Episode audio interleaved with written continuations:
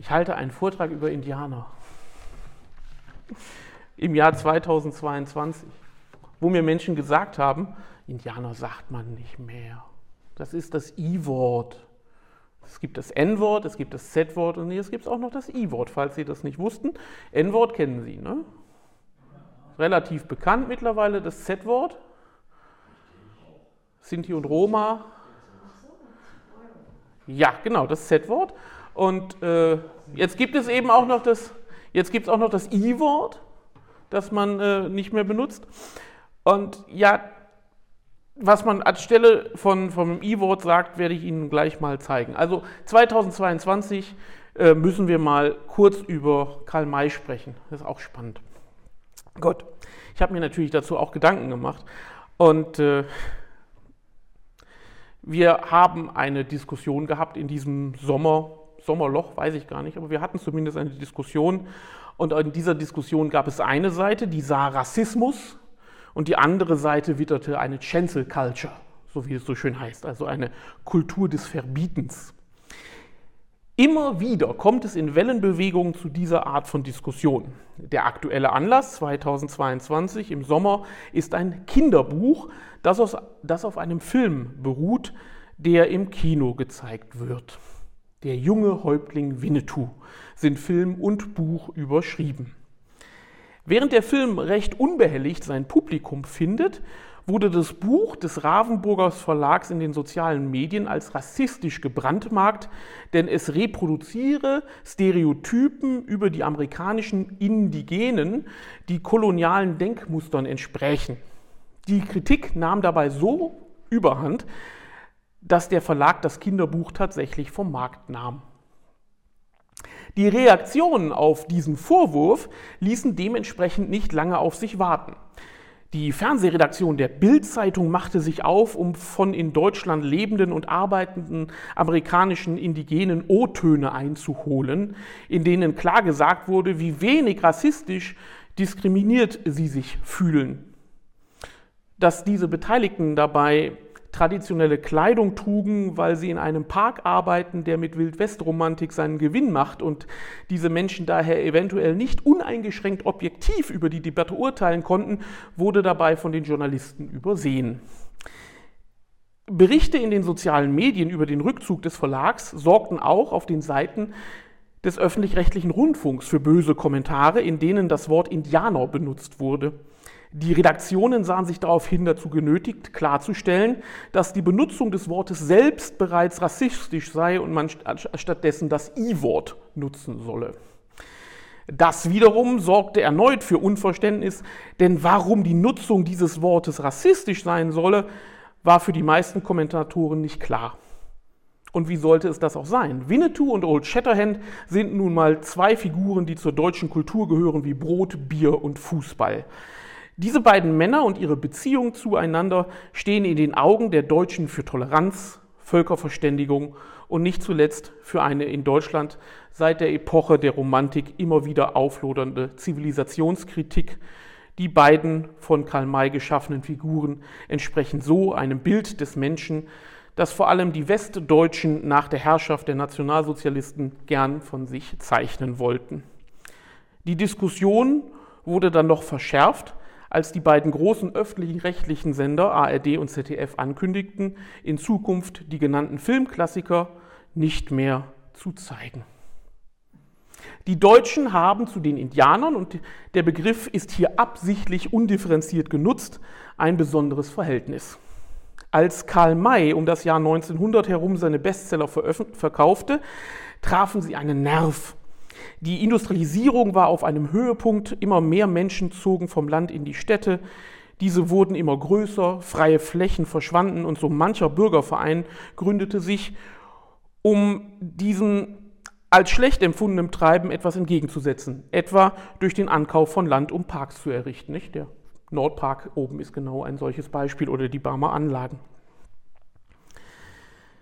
Wie gut passt es da in die Zeit, Bücher zu lesen, in denen der Ich-Erzähler als Vermesser in die Wildnis der USA aufbricht, dort mit dem Verhalten seiner Kollegen, den Indianern gegenüber unzufrieden ist, sich mit diesen verbündet und so den vermeintlichen Prozess der Zivilisation aufhalten will. Das war eine Identifizierung mit Old Shatterhand, die Karl May noch dadurch verstärkte, dass er offen ließ, ob die Geschichten wahr waren oder nicht. Ja, wenn Sie das Karl May lesen, ist es aus der Ich-Erzähler-Perspektive geschrieben und der Mensch heißt nicht Old Shatterhand, sein Geburtsname oder wie er in Amerika genannt wird, ist Charlie. Charlie ist eine Kurzform von Charles und Charles, das wissen wir seit dem Tod von Königin Elisabeth II., ist die englische Version von Karl. Also Karl May schreibt ein Buch, in dessen Hauptinterpret ist ein Charlie. Das hat durchaus Sinn. Was aber schrieb Karl May eigentlich über, diese Winnetou, über diesen Winnetou und diese Indianer? Zitat. Welch ein Unterschied zwischen meinen weißen Begleitern und diesen von ihnen verachteten Indianern. Der Gerechtigkeitssinn der Roten trieb sie, ohne dass sie es nötig hatten, sich zu meinen Gunsten auszusprechen.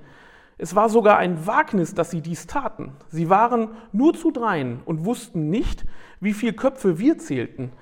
Sie begaben sich gewiss in eine Gefahr, wenn sie sich unserer Westmänner zu Feinden machten. Daran schienen sie aber gar nicht zu denken. Sie gingen langsam und mit stolzen Schritten an uns vorüber und dann aus dem Gebüsch hinaus. Karl May nutzt hier eine konkrete Situation, in der Winnetou und sein Vater als die edlen Wilden dargestellt werden, die sich gegen den Prozess der westlichen Zivilisation stellen. Der von ihm verwendete Duktus macht deutlich, dass er diesem Prozess auch kritisch gegenübersteht, indem er den Mut und den Gerechtigkeitssinn der beiden Indianer herausstellt. Damit malt Karl May mit seinen Worten ein Bild der amerikanischen Ureinwohner, das so ideal ist, dass es gar nicht wahr sein kann. Es handelt sich um eine Fiktion, die zwar auf einer Realität beruht, aber mit dieser nur in Nuancen übereinstimmt. So gesehen ist der Begriff Indianer absolut passend, denn auch dieser beruht auf einer Realität, ist selbst aber ein fiktives Produkt, so dass es richtig erscheint, diesen zu benutzen, wenn man von den Vorstellungen spricht, die es über die indigenen Völker Amerikas gibt. Das gilt auch für die andere Erzählung vom Indianer. In dieser bringt der weiße Mann die Zivilisation in die Wildnis und diejenigen, die sich dagegen wehren, sind die Feinde, die ewig Gestrigen, die Banditen, die auf Pferden reitend und mit Pfeilen auf Züge schießen, Frauen und Kinder entführen und am Ende der Alkoholsucht verfallen, die wilden Indianer, die an der Zivilisation verzweifeln und so zum bösen Gegenspieler der guten Cowboys und Militärs werden. Dieses Bild von Indianern, und auch hier verwende ich den Begriff absolut beabsichtigt, undifferenziert, beruht letzten Endes auf einer Annahme, die für die Geschichte der Vereinigten Staaten prägend sein sollte. Die Rede ist von der sogenannten Frontier-These, also der These von der Grenze, die von dem US-amerikanischen Historiker Frederick Jackson Turner bereits 1893 in seinem Aufsatz The Significance of the Frontier in American History veröffentlicht wurde, also die Signifikanz oder die Wichtigkeit der Grenze in der amerikanischen Geschichte. Darin geht Turner davon aus, dass sich die Gesellschaft der USA aus dem Zusammenspiel von Natur und Kultur gebildet hätte.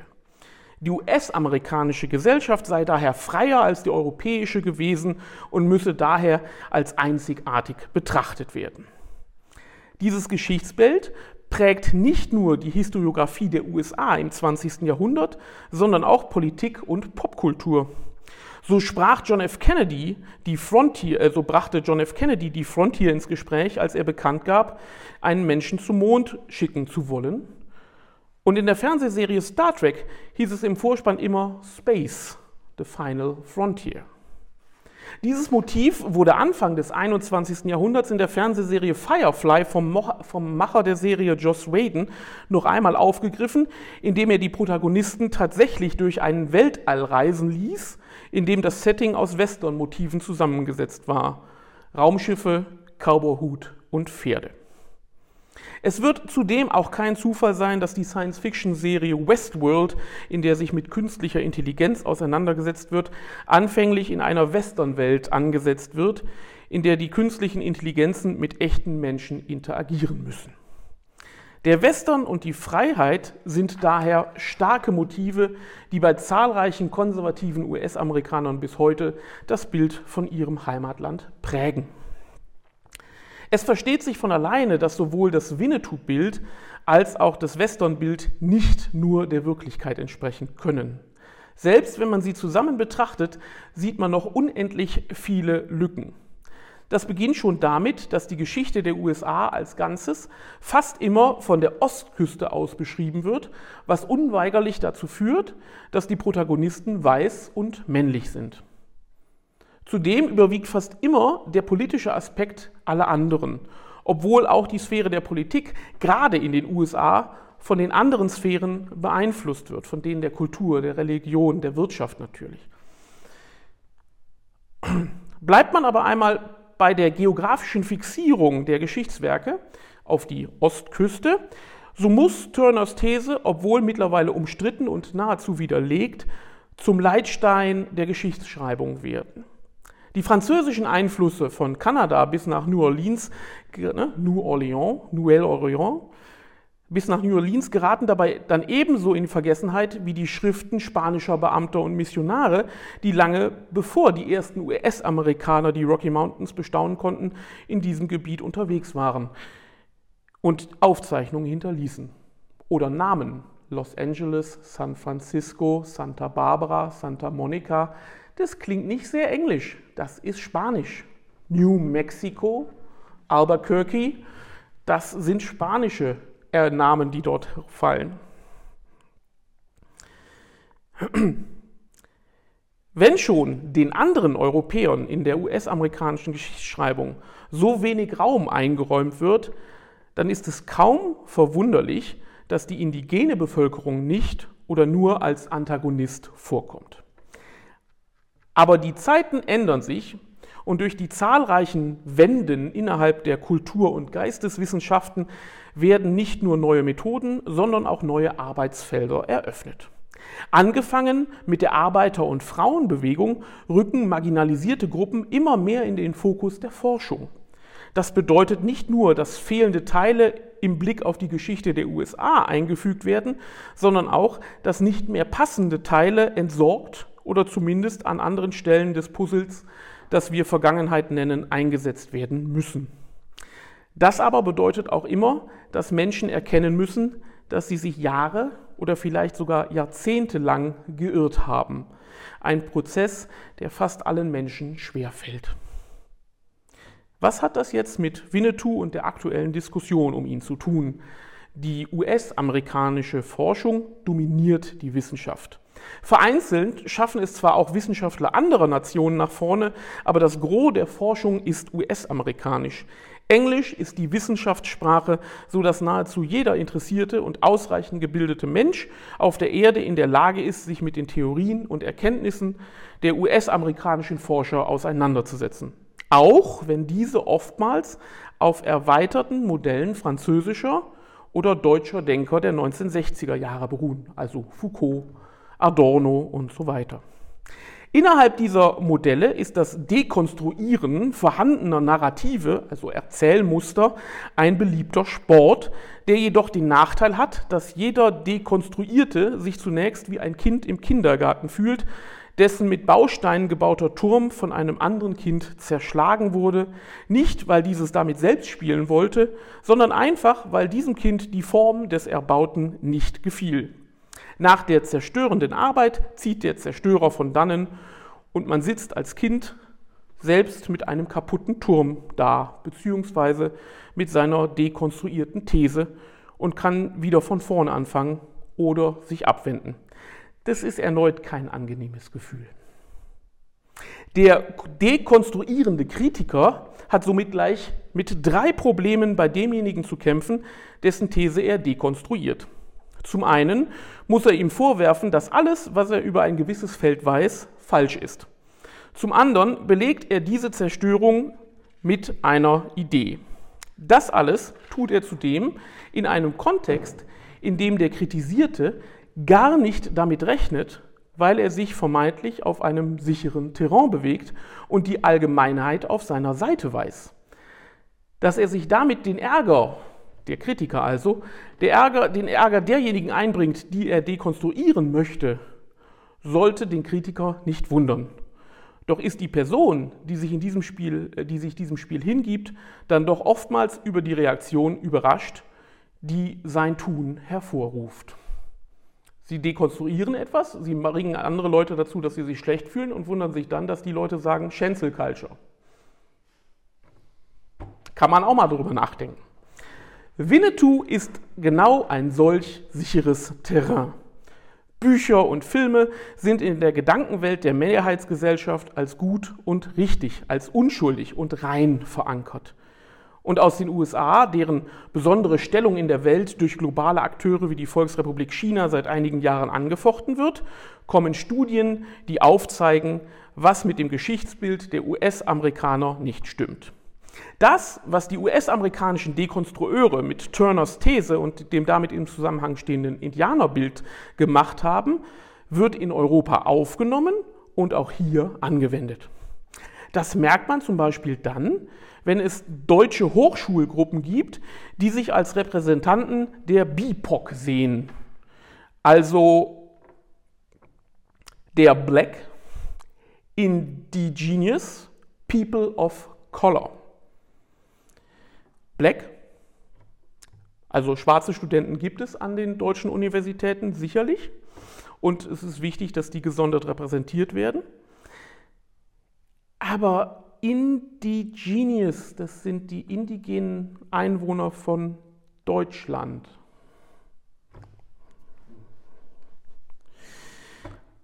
Hm, da wird schon schwer. Was ist das für eine komische Gruppe, wenn man einfach unreflektiert einen solchen Begriff übernimmt? Um das nochmal klar zu machen.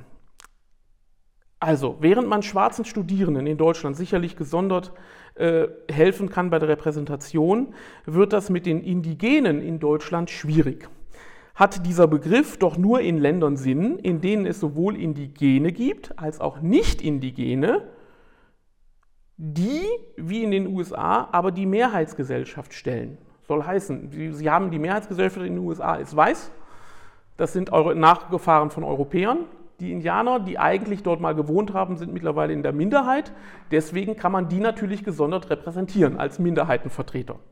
In Deutschland gibt es auch Minderheiten. Wir haben türkischsprachige Minderheiten, wir haben arabischsprachige Minderheiten, die brauchen alle auch eine gewisse Repräsentation, auch an der Universität.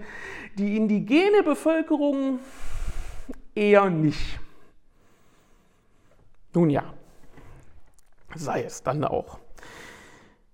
Es ist dabei auch bemerkenswert, dass man den Begriff des Indigenen bin mir sicher, den haben Sie heute vielleicht nicht zum ersten Mal gehört, aber tatsächlich zu einem relativ, den hören Sie relativ selten außerhalb von akademischen Strukturen. Den Begriff des Indigenen als Ersatzwort nutzen möchte für Ureinwohner. Das Wort Ureinwohner benutzt man auch nicht mehr, das ist natürlich auch rassistisch. Dafür benutzt man aber Indigene. Lustigerweise aber immer nur dann, wenn man nicht von Europa und den Europäern spricht. Über die indigene Bevölkerung Deutschlands, Frankreichs oder Polens spricht man hingegen eher selten. Der Begriff indigen ist damit auch nichts anderes als ein weiterer Schritt zur Abgrenzung zwischen dem eigenen und dem Fremden. Was man eigentlich, diese Abgrenzung möchte man eigentlich überwinden mit diesem Begriff, was natürlich nicht klappt.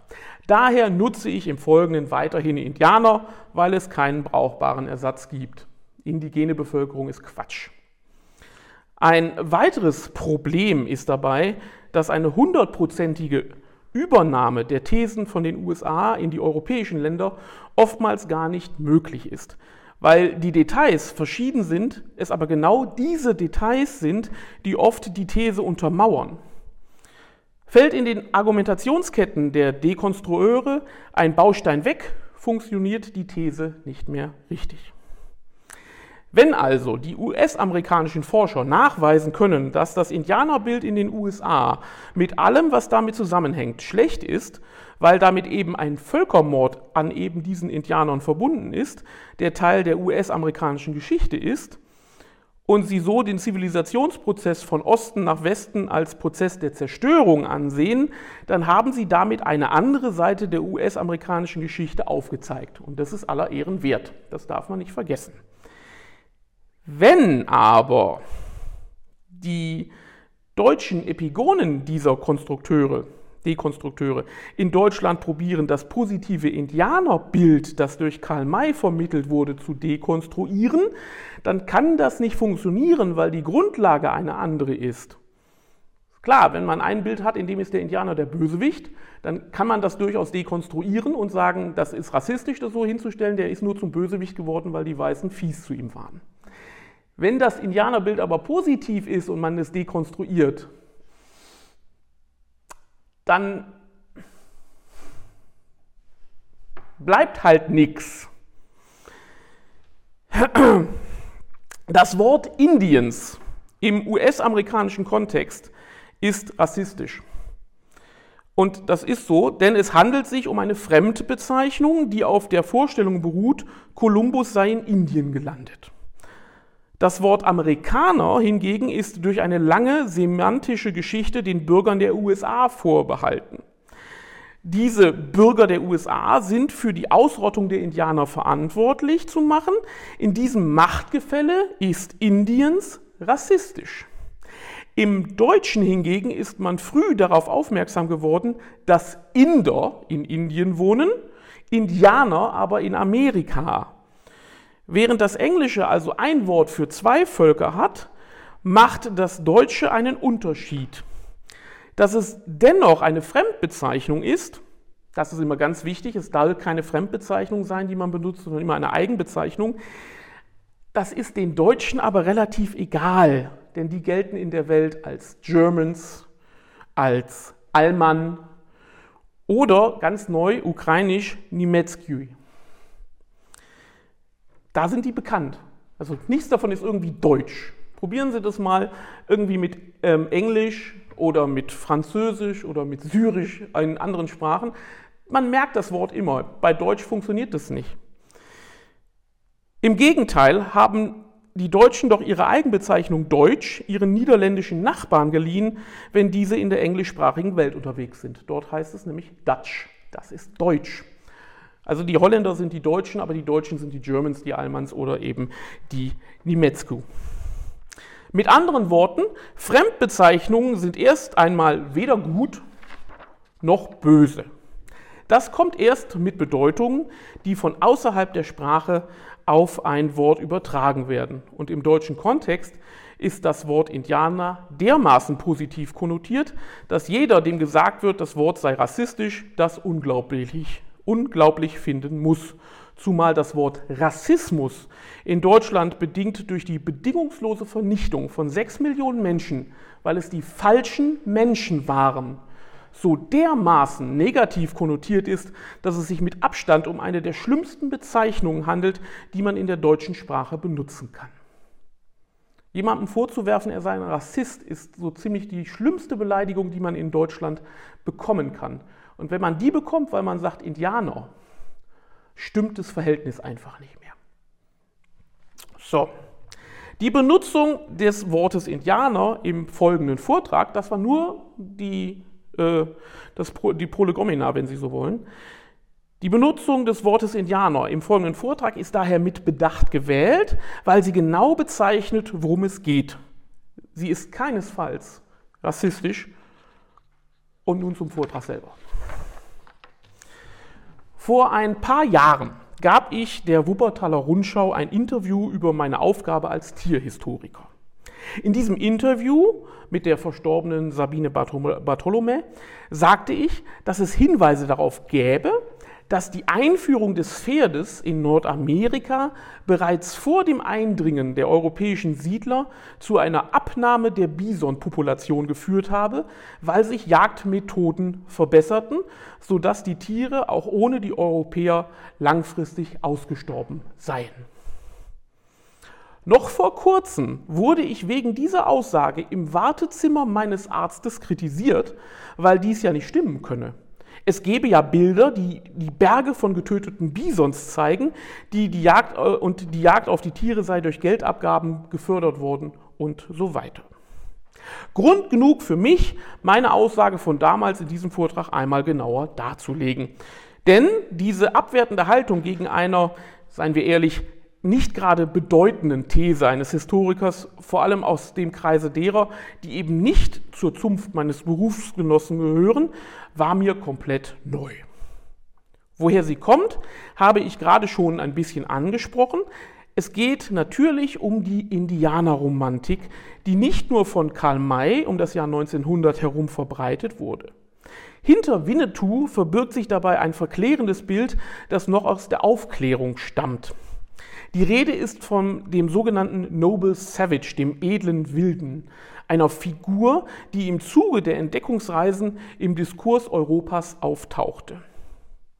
Philosophen wie Jean-Jacques Rousseau interessierten sich für den Urzustand der Menschen, bevor er Teil einer Gesellschaft wurde, die ihn korrumpierte und verdarb.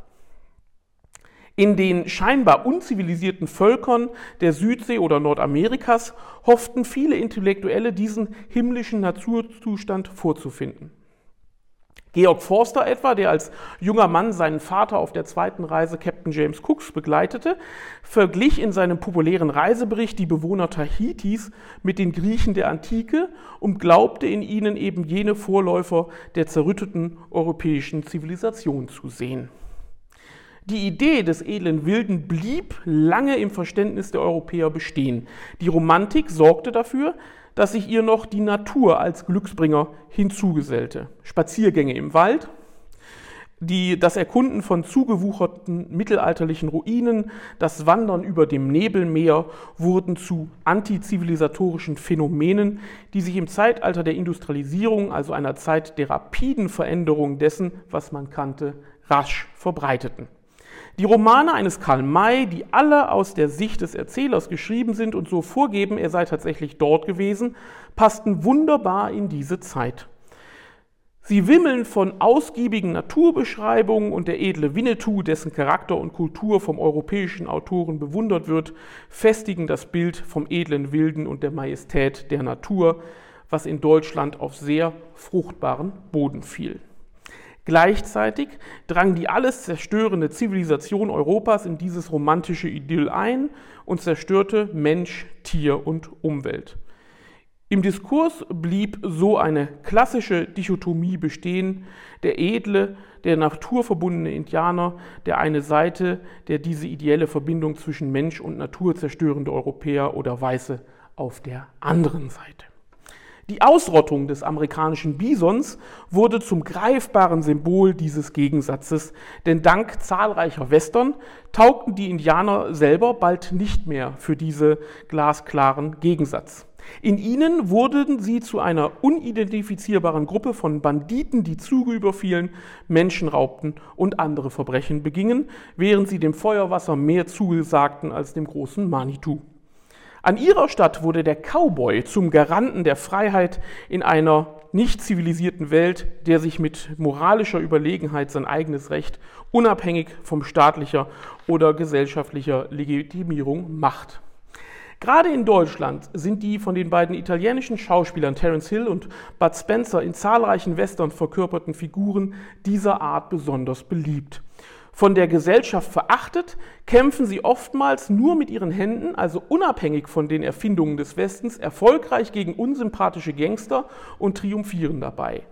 Die einheimische Bevölkerung spielt in solchen Filmen kaum eine Rolle, denn der halb zivilisierte Cowboy, egal ob Nobody oder Lucky Luke, halten deren Rolle, hatten deren Rolle eingenommen. So blieb nur der Bison ausgerottet durch die Scheren, äh, durch die Schergen der Eisenbahnunternehmer als Mahnmal des Untergangs eines Idylls bestehen. Dieses Bild möchte ich heute dekonstruieren. Heute bin ich der Dekonstrukteur, der Ihnen das, den Turm im Kindergarten kaputt macht. Und dazu werde ich das Thema von drei Seiten beleuchten. Zunächst soll es darum gehen, dass sich dem Bison selber genähert wird. Und nicht nur dem Bison, sondern natürlich auch seiner Geschichte, seinem Lebensraum und seiner Natur. In einem zweiten Schritt geht es darum, sich die Kultur der Plain-Indianer anzusehen, also jene einheimischen Bevölkerung, die sich zwischen den Rocky Mountains im Westen und dem Mississippi im Osten niedergelassen hatte und die aus vielen unterschiedlichen Gruppen bestand. In einem dritten Schritt schließlich soll die Rolle der Europäer für die Indianer näher betrachtet werden. Beginnen wir also mit dem Bison und seiner Geschichte. Weil das Bison im Diskurs um Zivilisation, zumal die amerikanische, eine solch entscheidende Rolle spielt, verwundert es wenig, dass es zu denjenigen Tieren gehört, die seit über 150 Jahren ausgiebig erforscht werden. Dabei spielen sowohl seine Evolution und die damit in Verbindung stehende Migration eine Rolle, als auch das von den Tieren an den Tag gelegte Verhalten. Die Evolutionsgeschichte des Tieres ist dabei äußerst verwirrend. Das Tier kam in prähistorischen Zeiten gleich zweimal auf den nordamerikanischen Kontinent, wo es gar nicht einheimisch war. Zusammen mit den Paläoindianern kam die Urform des Bisons vor etwa 10.000 Jahren nach Amerika und passte sich dort in relativ kurzer Zeit den dortigen Begebenheiten gut an. Da in dieser Zeit durch Klimawandel und Menscheneinfluss ein großer Teil der endemischen Tierwelt ausstarb, konnte das Bison sich zunächst gut überall verbreiten, verschwand aber dann doch wieder. Die Gründe sind bis heute unbekannt. In einer zweiten Welle kam dann der eigentliche Vorfahr des amerikanischen Bisons nach Nordamerika, noch deutlich größer als die heutigen Tiere. Diese Größe sorgte dafür, dass diese Tiere zu einer beliebten Jagdbeute der Paleo-Indianer wurden, wie Knochenreste belegen. Die kleineren Tiere dieser Art jedoch konnten überleben und verbreiteten sich über den gesamten nordamerikanischen Kontinent, während man in der Vergangenheit davon ausging, dass diese Entwicklung der indigenen Bevölkerung Amerikas zuzuschreiben ist, ist mittlerweile klar, dass die Nahrungsgrundlage bestehend aus sich veränderten Gräsern eine viel größere Bedeutung hatte. Die kleineren Tiere konnten in andere Regionen vordringen als die großen. Dennoch sind auch die kleineren Tiere von einer enormen Größe und sorgten da vor allem dann, wenn sie in Herden auftragten, für beeindruckende Gesichter, wie zahlreiche Reisebeschreibungen des 19. Jahrhunderts zu entnehmen ist. Wie hoch die Zahl der Tiere war, ist nicht sicher. Doch findet man recht häufig die Zahl von 50 Millionen Tieren in ganz Nordamerika. Diese Zahl hat zum einen damit zu tun, dass um das Jahr 1300 herum eine kleine Eiszeit einsetzte, die Nordamerika reich an Regen machte, was zu einem Wachstum der Gräser führte, die von den Bisons als Nahrung genutzt wurden. Zum anderen mit dem Fehlen von Fressfeinden.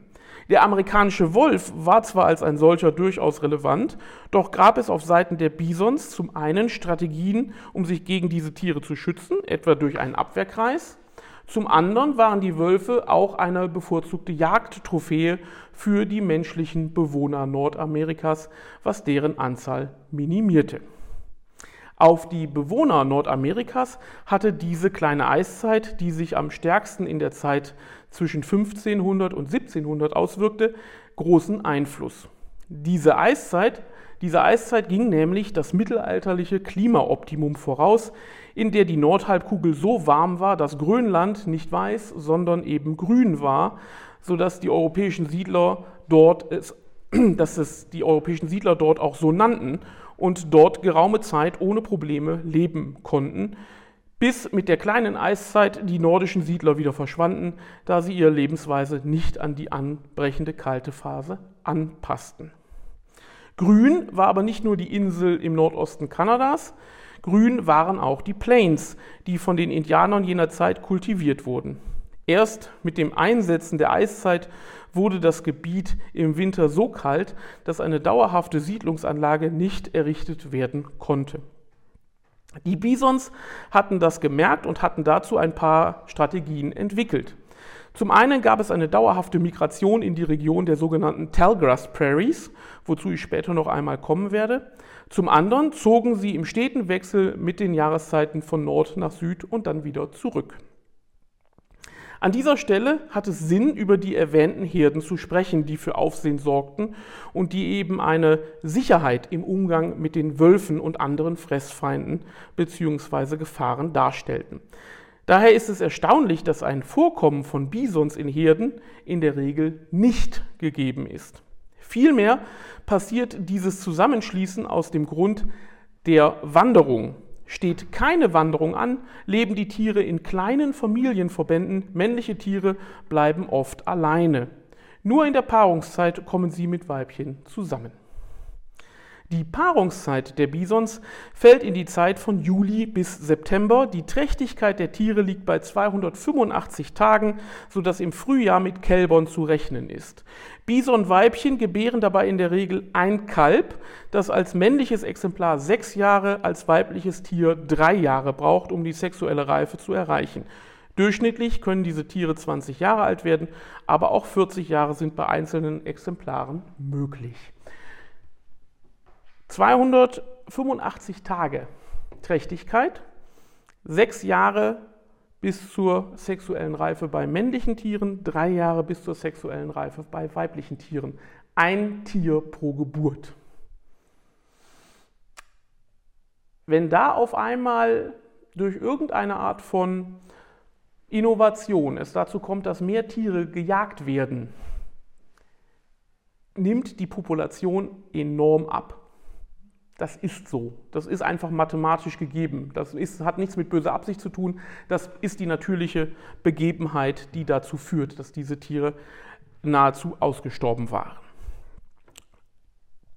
Im 19. Jahrhundert durch die Weißen, aber im 18. Jahrhundert allein schon durch äh, das Eingreifen der Indianer. Dazu kommen wir gleich noch.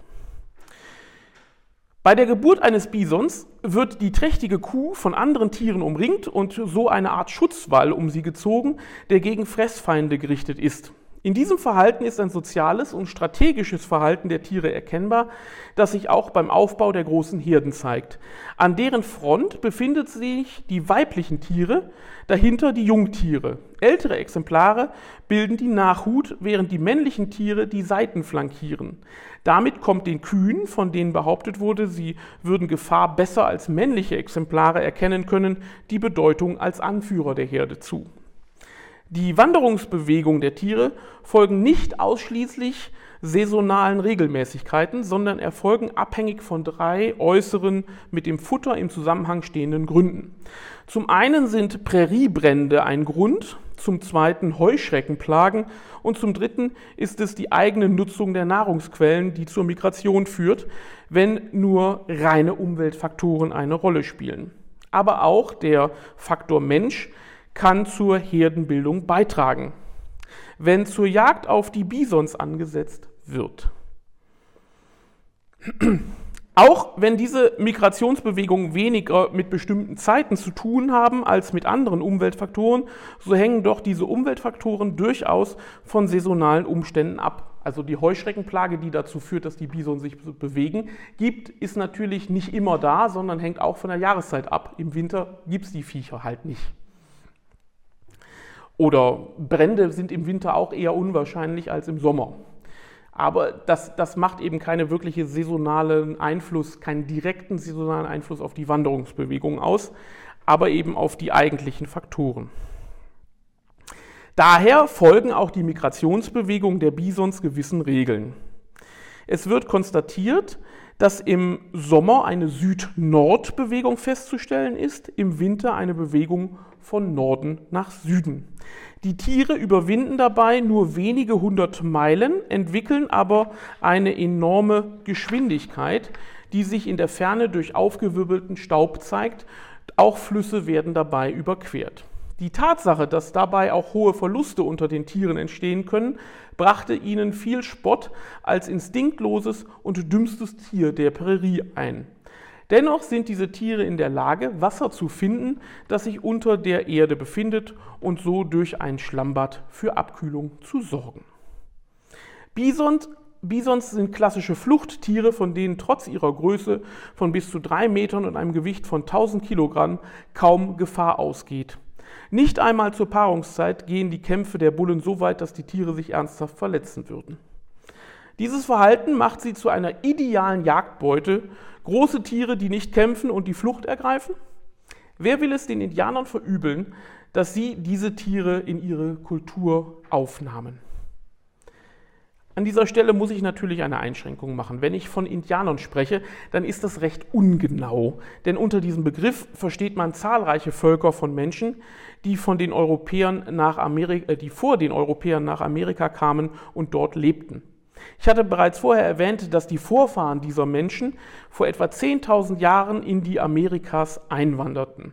Möglich war das durch eine Eisbrücke, die sich zwischen Sibirien und Alaska gebildet hatte, denn die heutige Beringsee war durch die damalige Eiszeit zugefroren.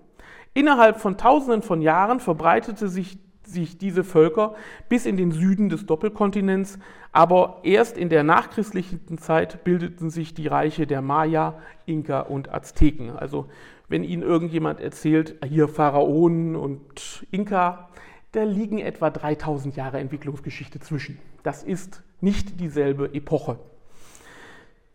Neben diesen Hochkulturen etablierten sich in Nordamerika ganz unterschiedliche Völker, die teilweise nomadisch lebten, etwa in den Plains, um die es hier gehen soll, oder sich auch dauerhaft niederließen, wie es an der Ostküste in Virginia der Fall war. Hier aber soll es um die Plains gehen. Grenzt man diesen Raum genauer ein, dann bilden die Rocky Mountains die Westgrenze, und der Mississippi die Grenze im Osten.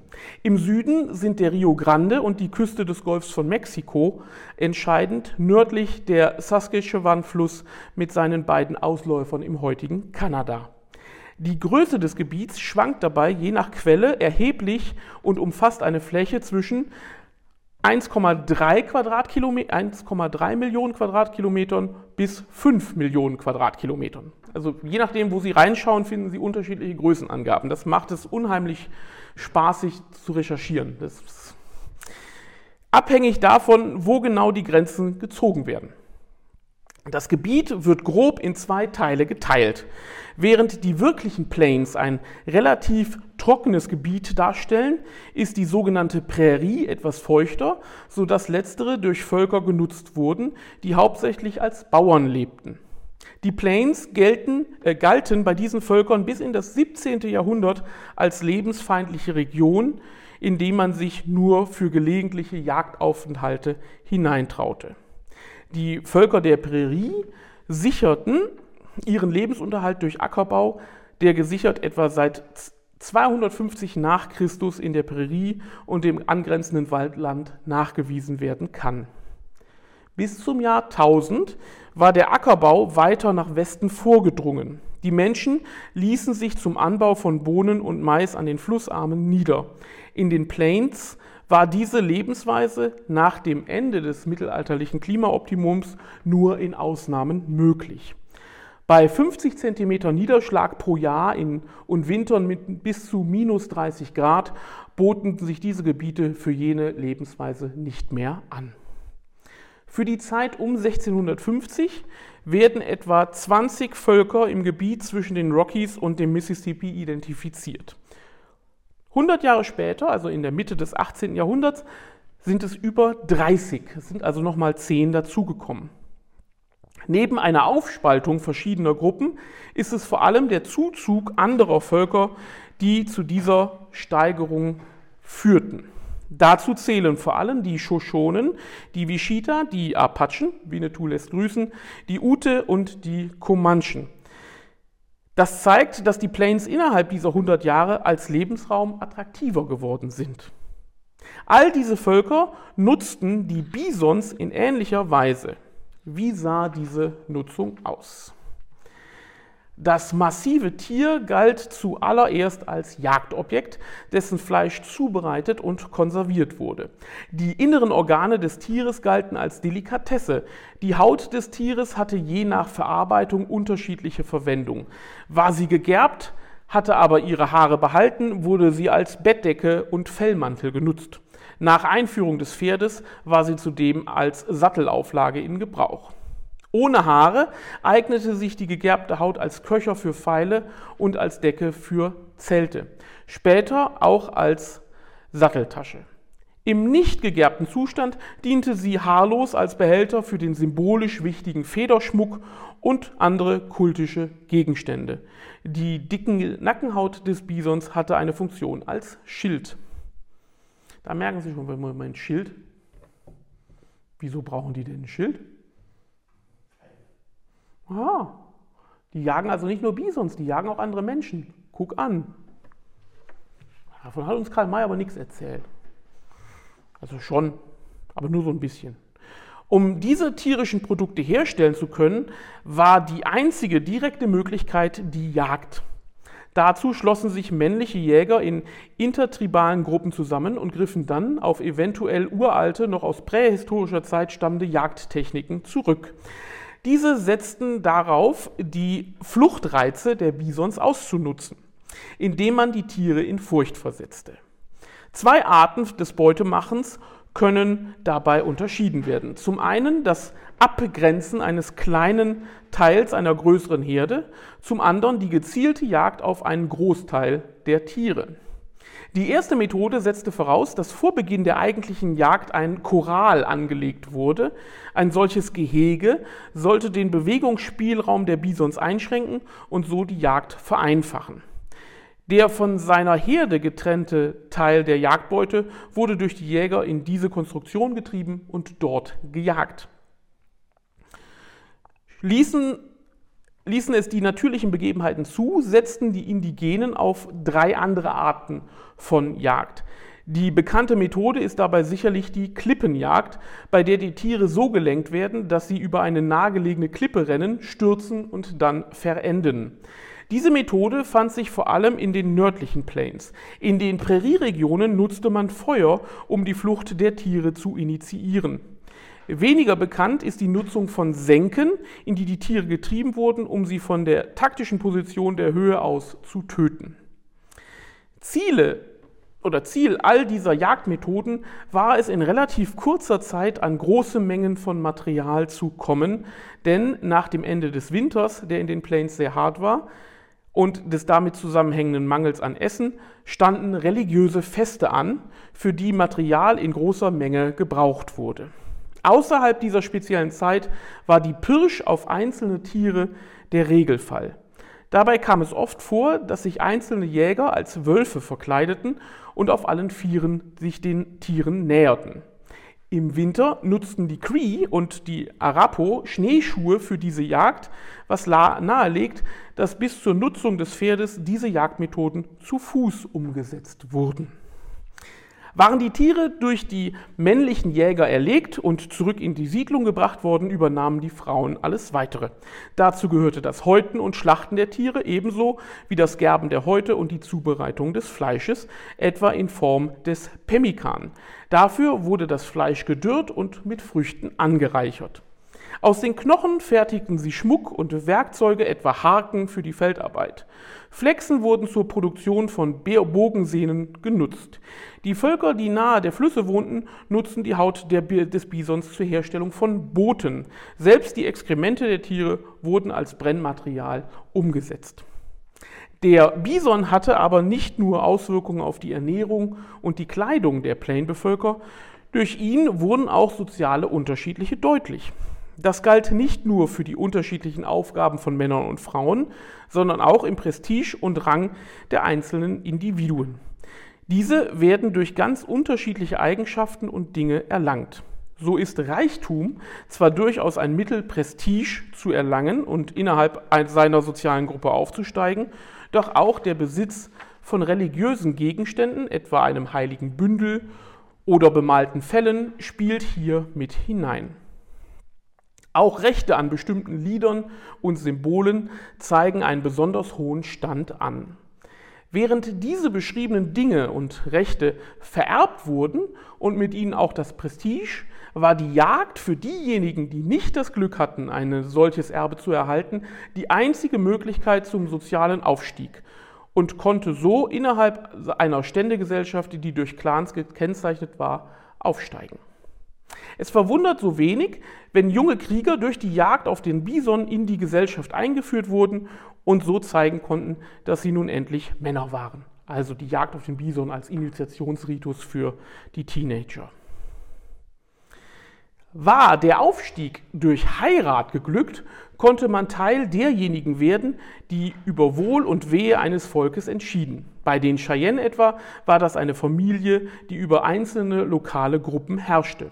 Bei anderen Völkern indes bekam man die Möglichkeit, für zehn Jahre Teil des Stammesrates zu werden, der polizeiliche und andere öffentliche Aufgaben entschied, unter anderem auch die Außenpolitik.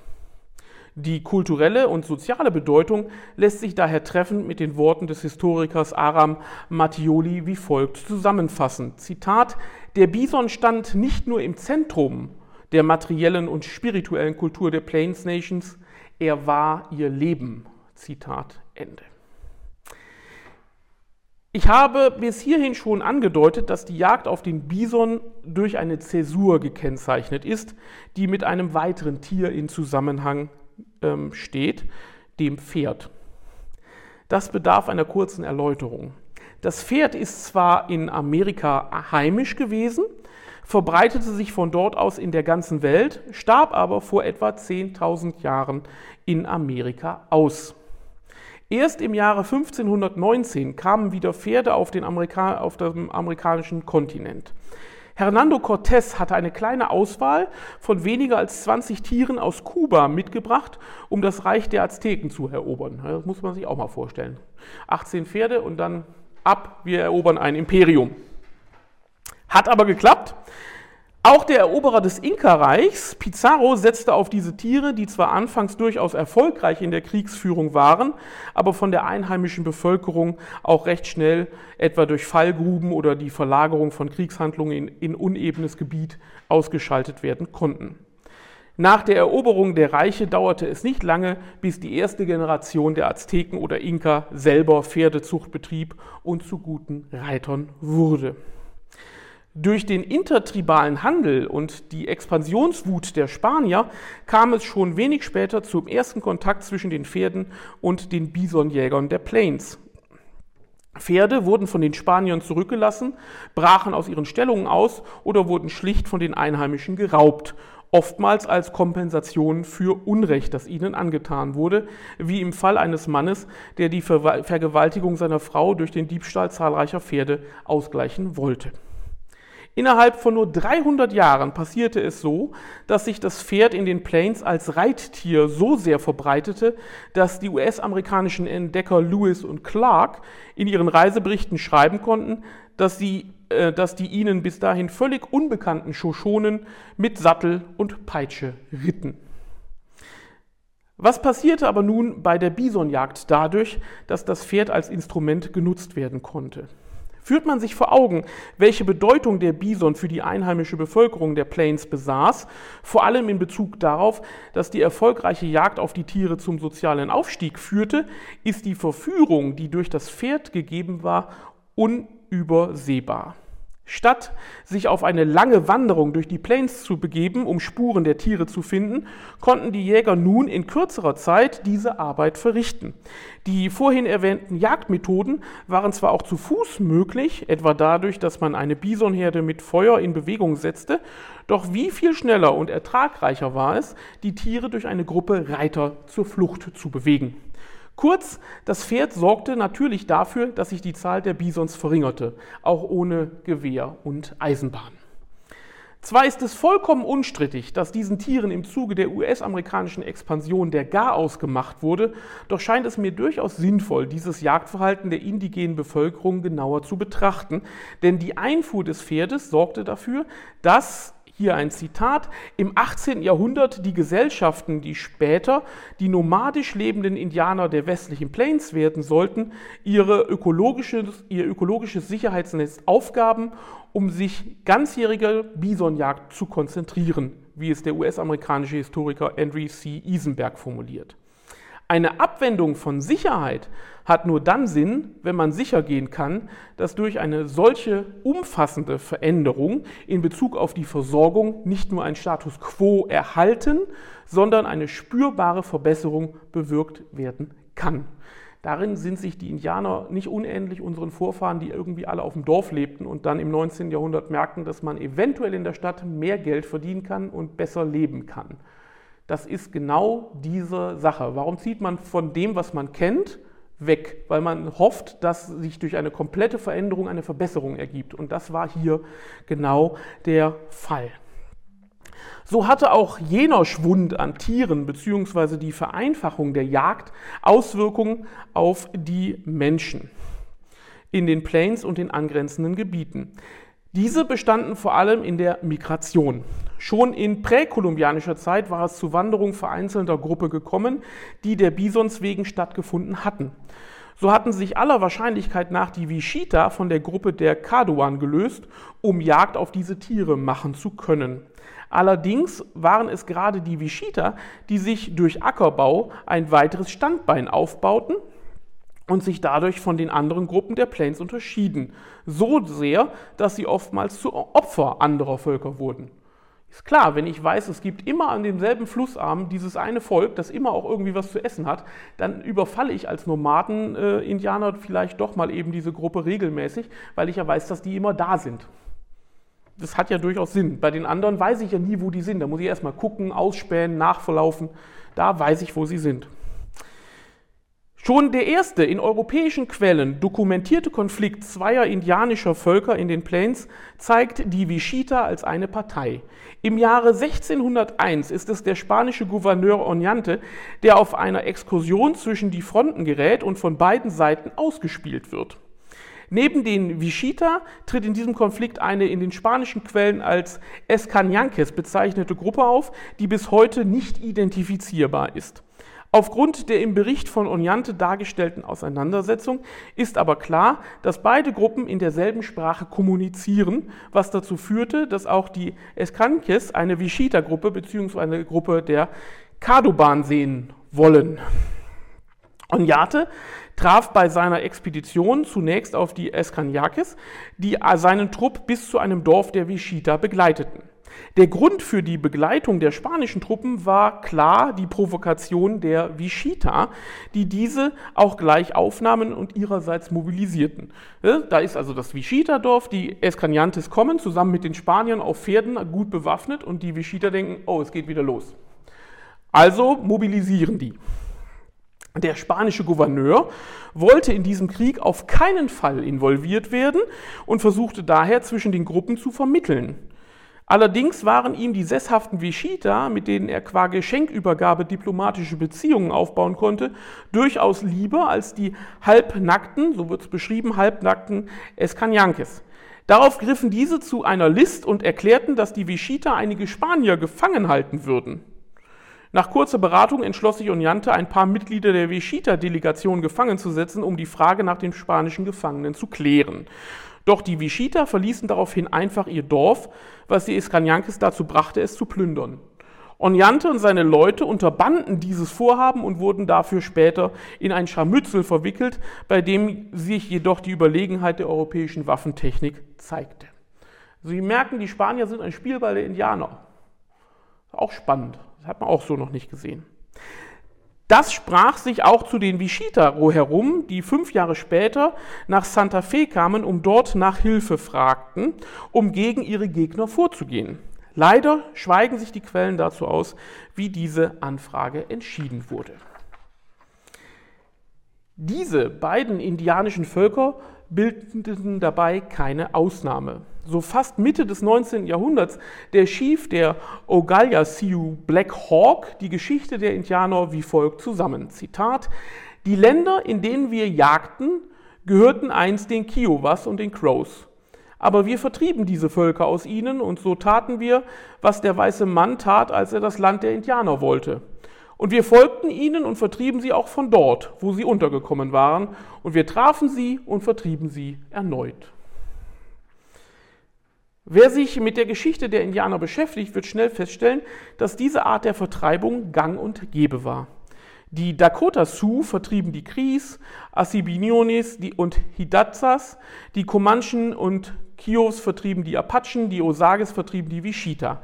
Neben dieser zwangsweise und von anderen aufgezwungenen Migration kam noch die Migration der Cheyenne und Aparaos hinzu, die niemanden vertrieben, aber sich auch in den Plains einfanden. Den Grund für diese Migration konnten bereits spanische, der spanische Konquistador Coronado 1541 auf dem Punkt feststellen, als er Indianer besuchte, die ihr Leben den Herdenbewegungen der Bisons angepasst hatten. Durch die Veränderung des Klimas veränderte sich die Bewegung der Bisons, was zu einer Migration der verschiedenen Indianervölker führte. Dadurch kam es zu Kämpfen zwischen den Völkern, in denen es um die Jagdgründe der Tiere ging. Die Nutzung des Pferdes und später der Gewehre machte diese Jagd für die soziale Hierarchie von enormer Bedeutung. äh, für die die soziale Hierarchie von enormer Bedeutung war, viel einfacher. Also die Jagd wurde leichter durch diese Dinge. Wie wichtig die Bisonjagd für die Entwicklung der einheimischen Bevölkerung Amerikas war, zeigt sich dabei am deutlichsten am Beispiel einer Metropolregion mit Namen Kaskaskia, die gar nicht in den Plains lag, sondern östlich an sie angrenzte. Die Geschichte dieser Region beginnt damit, dass sich hier sogenannte Tallgrass-Pflanzen befinden, das hatte ich vorher schon mal erwähnt, riesige Gräser, die im 16. Jahrhundert zu einer Zunahme der Bisonpopulation in der Region führten. Zeitgleich wanderten Indianer von Osten her in die Region ein, weil sich ihr Lebensstil in den Wäldern nicht mehr erhalten ließ. Sie trafen in der Region, die heute nach diesem Volk Illinois heißt, auf andere Indianer, kopierten von deren Lebensweise, behalten, äh, behielten aber ihre eigene Sprache, was dazu führte, dass sie zu Bisonjägern wurden, allerdings zu Fuß. Kein Bericht, der über die Lebensweise der Illinois Aufschluss gibt, führt an, dass sie beritten waren. Die Jagd auf Bisons ist nach Aussagen des französischen Entdeckers La Salle, der die Illinois 1780 besuchte, enorm erfolgreich. Innerhalb weniger Wochen erlegen sie bis zu 1200 Tiere. Diese Masse an Jagdbeute hat einen einfachen Grund. In der Metropolregion Kaskaskia leben 20.000 Menschen. Zum Vergleich, in New York leben zum selben Zeitpunkt knapp 5.000 Menschen. Ursprünglich war die Bevölkerung Kaskaskias auf mehrere kleine Dörfer verteilt ähm, und die kamen am Ende des 17. Jahrhunderts in dieser Region zusammen. Grund dafür waren anfänglich zwar die Bison-Vorkommen, doch entwickelte sich der Ort aufgrund seiner günstigen Lage schnell zu einem Handelszentrum. Die französischen Siedler aus dem Nordosten hatten hier die Möglichkeit, zahlreiche europäische Güter und indianische Sklaven, vor allem Frauen, an die Völker der Plains zu verkaufen.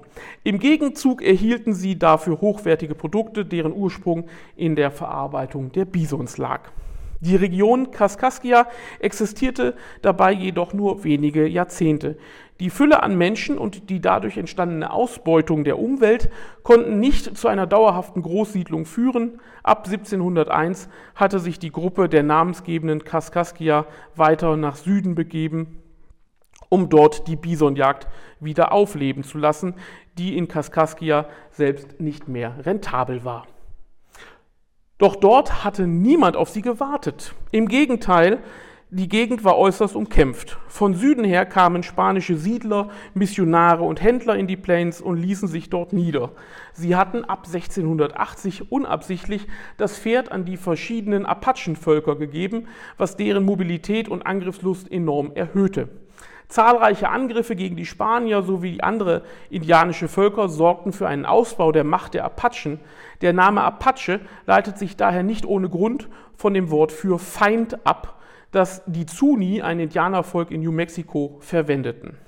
Auch so eine Fremdzuschreibung eigentlich. Um gegen diese Feinde vorzugehen, kam es zu zahlreichen Allianzen zwischen den Spaniern und den Indianervölkern, wie etwa den Pima, den Opata, den Tarahuma, den Pueblo, den Wichita, wieder den Kado und den Ute. Was aber, der Grund dafür, äh, was aber war der Grund dafür, dass die Apachen damit begannen, die spanischen Siedler und ihre Nachbarn Indianer, ihre Nachbarindianer zu überfallen? Viele spricht dafür, dass auch hier der Grund in der Jagd auf den Bison begründet ist. Die Apachen sind ein Volk, das auf zwei Säulen steht, wenn es um die Versorgung geht. Zum einen sind sie als Bauern tätig, zum anderen als Jäger. Die in der Mitte des 17. Jahrhunderts stattfindende Einführung des Pferdes bei den Apachen führte dazu, dass der Jagdteil wesentlich an Bedeutung gewann. Gleichzeitig war es nötig, die domestizierten Tiere auf ausreichend großer Fläche zu weiden. Um diese Weidenflächen zu bekommen, war es nötig, konkurrierende Indianerstämme genauso wie Spanier anzugreifen, zu vertreiben oder zumindest fernzuhalten. Den Apachen gelang es so, bis zum Beginn des 18. Jahrhunderts die südlichen Plains komplett zu dominieren.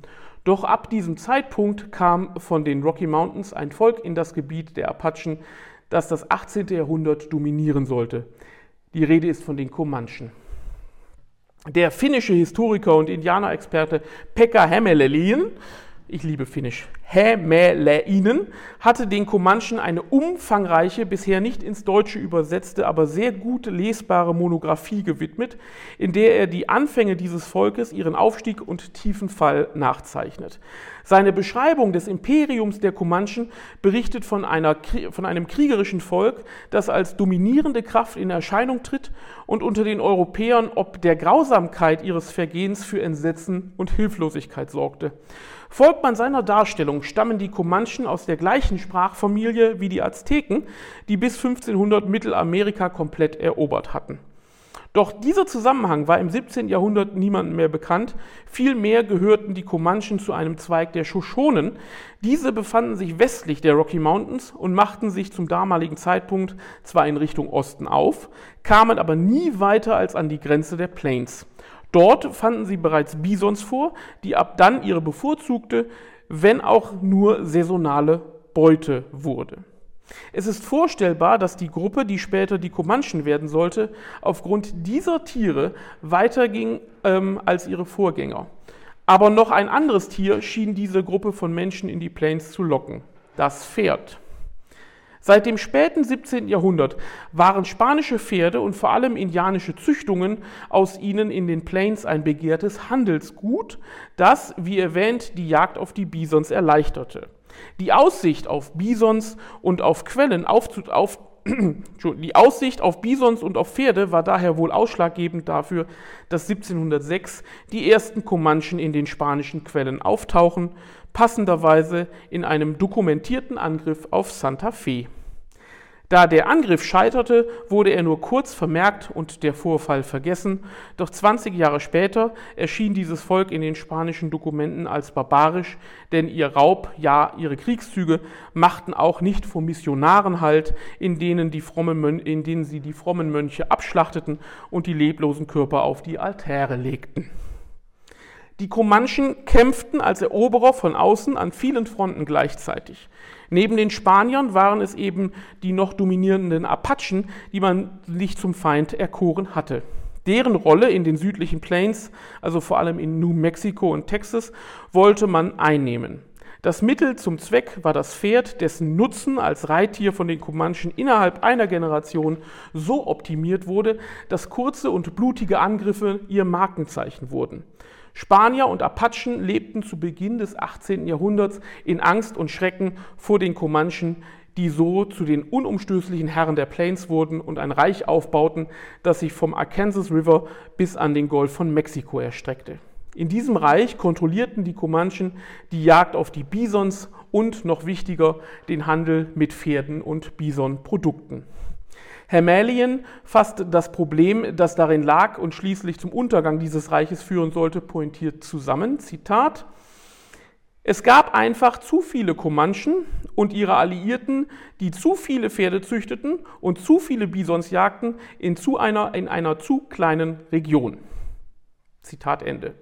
Bis zur Mitte hatte sich das Reich, bis zur Mitte des 18. Jahrhunderts hatte sich das Reich der Comanchen daher zerschlagen, sodass nach dem Ende des amerikanischen Bürgerkriegs die englischsprachigen Siedler aufmachten, den Westen zu erobern. Vorher ging das gar nicht, weil eben die Comanchen da waren. Die Rolle der Europäer ist bis hierhin klein gehalten worden. Sie waren Handelspartner und Opfer indianischer Aktivität, die einzigen durch den Import von Tieren in Erscheinung treten. Klar ist jedoch, dass es in diesem Teil der heutigen Vereinigten Staaten nicht die Angelsachsen waren, die ausschlaggebend waren, sondern Franzosen und Spanier. Erst als letztere treten diejenigen auf den Plan, die wir heute als Gegenspieler der Indianer sehen, als Zivilisationsbringer. Seit geraumer Zeit kämpfen Intellektuelle der einheimischen Bevölkerung Nordamerikas darum, ihren Vorfahren auch in der allgemeinen Geschichtsschreibung eine Rolle zukommen zu lassen, die ihnen gebührt. Dabei geht es in erster Linie um eine Art Selbstermächtigung. So ist es nötig, der indigenen Bevölkerung eine eigene Geschichte ihrer Stärke zu zeigen und sie nicht bloß als durch die US-amerikanische Expansion nach Westen beeinflusst oder gar zivilisiert zu sehen. Damit kämpfen sie gegen eine Erzählung an, das seit über einem Jahrhundert oder die seit über einem Jahrhundert in Geschichte und Kultur verbreitet ist. Auch hier wieder die Rede von der Frontier, jenem fiktive Grenze der Zivilisation, die einzig durch die Engländer und ihre europäischen Verbündeten an der Ostküste von dort nach und nach bis an die Westküste erweitert wurde und wie erwähnt von John F. Kennedy schließlich sogar auf dem Mond verortet wurde. Wer US-amerikanische Geschichtswerke aufschlägt, wird genau diese Geschichte finden. Das 18. Jahrhundert ist darin einzig an der Ostküste vertreten und spiegelt sich in den britischen Kolonien, englischen Gouverneuren und schließlich amerikanischen Revolutionären. Das zur gleichen Zeit wachsende Imperium der Comanchen spielt darin ebenso keine Rolle wie die Apachen oder die große Handelsmetropole Kaskaskia.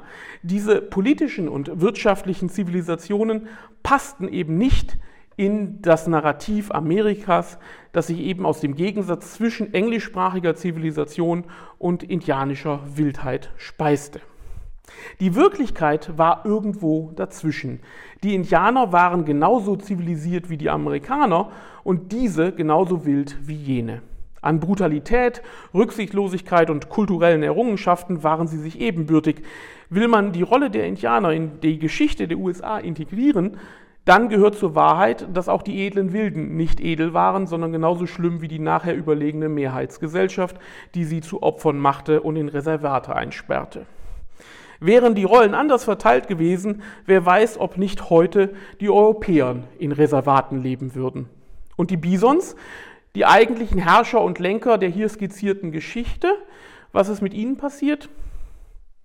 Waren das 18. und das 19. Jahrhundert die Epochen, in denen die Indianer die Tiere extensiv jagten und das ganz ohne auf den Einklang von Mensch und Natur zu achten, folgten ihnen ab Mitte des 19. Jahrhunderts die weißen Zivilisten oder Zivilisatoren, für die die riesigen Tiere ein Ärgernis beim Bau der Eisenbahn, den Tracks nach Westen oder den strategischen Wegen der Army waren.